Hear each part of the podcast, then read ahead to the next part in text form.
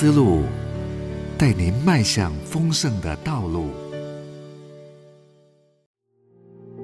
在思十架真义，作者林伟玲老师。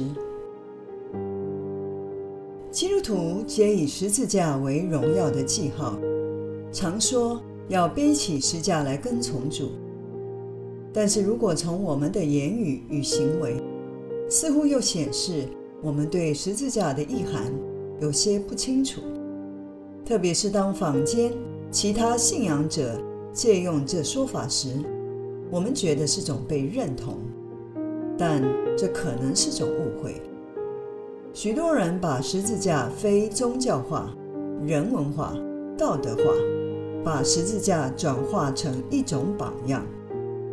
多年前有一本书叫《台大人的十字架》，书中谈到的是一种知识分子的十字架情怀：为天地立心，为生民立命，为往圣继绝学，为万世开太平。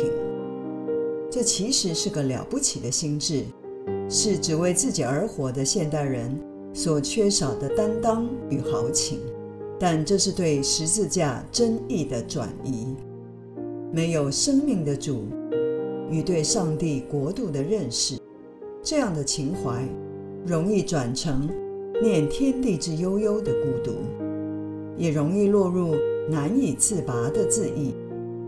这可能跟真正的十字架是有距离的。难怪知识分子讲话常常很酸，不小心会变成爱抱怨与乱批评。至于从信仰的诠释，神学家莫特曼也提出两种偏差。首先是十架崇拜，把十字架真实的苦难加以仪式化之后，变成一种纯粹的浪漫。以致在礼仪当中，把十字架逐渐脱离俗世；在神圣化当中，忘掉十字架是在真实世界里发生的。很多时候，太重礼仪的教会，会在纪念耶稣受难的时刻，神圣而庄严地歌颂十字架，却可能陷溺在与现实无关的情感里面。这只是一种浪漫情怀，以灵性的美感取代了真实的苦难，这就是宗教化。第二，莫特曼观察神秘主义，发现有一种倾向，就是歌颂十字架的顺从苦难，导致把受苦视为美德，甚至认为屈从命运就是美德。这观点让人陷溺自怜。自怜的人会对周遭的苦难冷漠，无视各种疾苦。十字架的苦难不是要叫人把屈从当作美德。十字架不能与上帝的公义分开。若是苦难出于不义，顺从这个苦难，其实就是顺从不义。例如屈服家暴，或是不义的政府。不是所有的受苦都值得歌颂。十字架并不泛指一切的苦难。受苦若未能与上帝国的意向连结，就不可能是十字架。很多苦难是我们个人问题招致的，所以我们需要分辨：若是因着上帝国的缘故，我们的言说、行动。遭致四面八方而来的反对和攻击，这会让人稍体会明白十字架的真意。耶稣基督的十字架是完全为了别人，而不是为了自己。十字架不应当作为自怜的借口，以致只关心自己的苦难，却对别人的苦难冷漠，而自以为意的受苦。可能有我们需要悔改的地方，应该要注意分辨。十字架的原意是主动拥抱痛苦，而非被动承受痛苦。太过感性的默想，可能的副作用是与现实世界脱节。当注意力集中在耶稣基督的十字架，却忽略自己的十字架，在世上找不到自己应当背起的十字架。十字架莫想不能与日常生活一分为二，因为日常生活是神帮助我们靠近他的地方。日常生活就是属灵操练的场域。二十世纪有一部名著《跟随基督》，作者是德国神学家潘霍华。他因为希特勒的祸害行径，投身当代德国极少数的反对行列。潘霍华认为，基督徒可以参与上帝的痛苦，分担上帝的痛苦，所以。他回绝了美国善意的长期讲学邀请，毅然回去德国，在饭店里留下一封感谢信。他写着：“如果今天我不能与德国的苦难有份，明天我就与德国的荣耀无关。”他为了上帝国的缘故，开口表态，明确判断，积极行动。最后殉道在希特勒政权之下。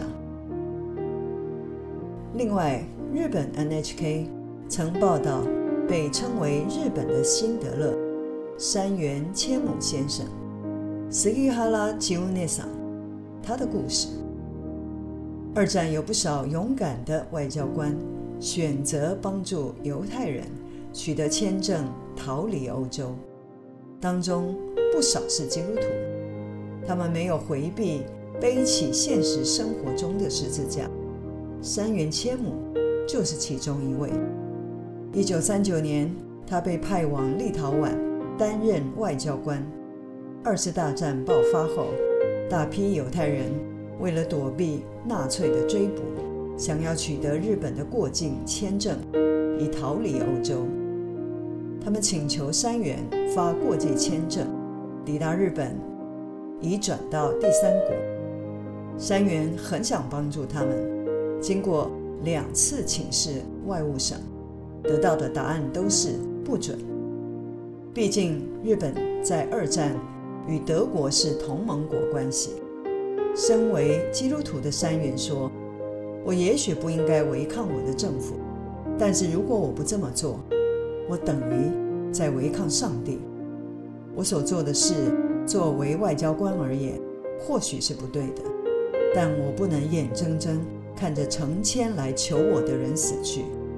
何况这是正确的行动，历史会对我的行动做出判决的。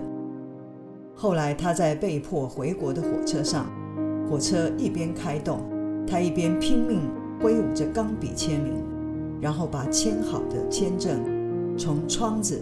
不断丢出去，最后三元发出了两千一百五十张签证，成功拯救了大约六千个犹太人。战后，三元成为苏联战俘，在罗马尼亚战俘营度过一年，随后返回日本，因被外务省称与犹太人有金钱上的交易而遭免职。随后。他低调生活，这个真实感人的故事，直到一九六八年，一位犹太人拿着自己珍藏了二十八年的签证，前往日本寻找他的救命恩人山原，才被人知晓。山原的太太做见证，是上帝的爱使她说服丈夫，是神的手牵着山原。完成生命的签证。一九八五年，以色列政府发给国际艺人奖给山原千亩，以表扬他的行为。到了两千年，日本外务省才重新评价山原的作为，公开道歉，并于外交资料馆设立纪念碑，称他是具有勇气与人道精神的外交官。山原先生因为主动选择上帝的道路，参与了基督的痛苦，分担了基督的苦难。十架苦难不是一种被动的经历，而是出于主动的选择。当我们愿意背起十字架跟从基督，才会出现那些苦难。十字架的生命对基督徒而言，一方面不能与世无异，另一方面又不能与世无关，这是一个矛盾。面对这个越来越对立、充满肃杀的世界，基督徒一方面需要有伦理分辨的智慧，一方面，除非愿意分担基督的苦，就如同保罗所说的：“使我认识基督，晓得他复活的大能，并且晓得和他一同受苦，效法他的死。”这才使我们可能生出真正的勇气，靠近这个世界的需要，而非封闭自我，退缩在自己的属灵追求里。同时，我们只有真正明白基督的义和实价的爱，才不会一头栽进社会与政治的斗争当中。要能分辨并确立我们与社会福音的差异。必须先愿意背起十架跟从，正如潘霍华所说：“只有那些有勇气与他人保持差异的人，才能最终为他人而存在。”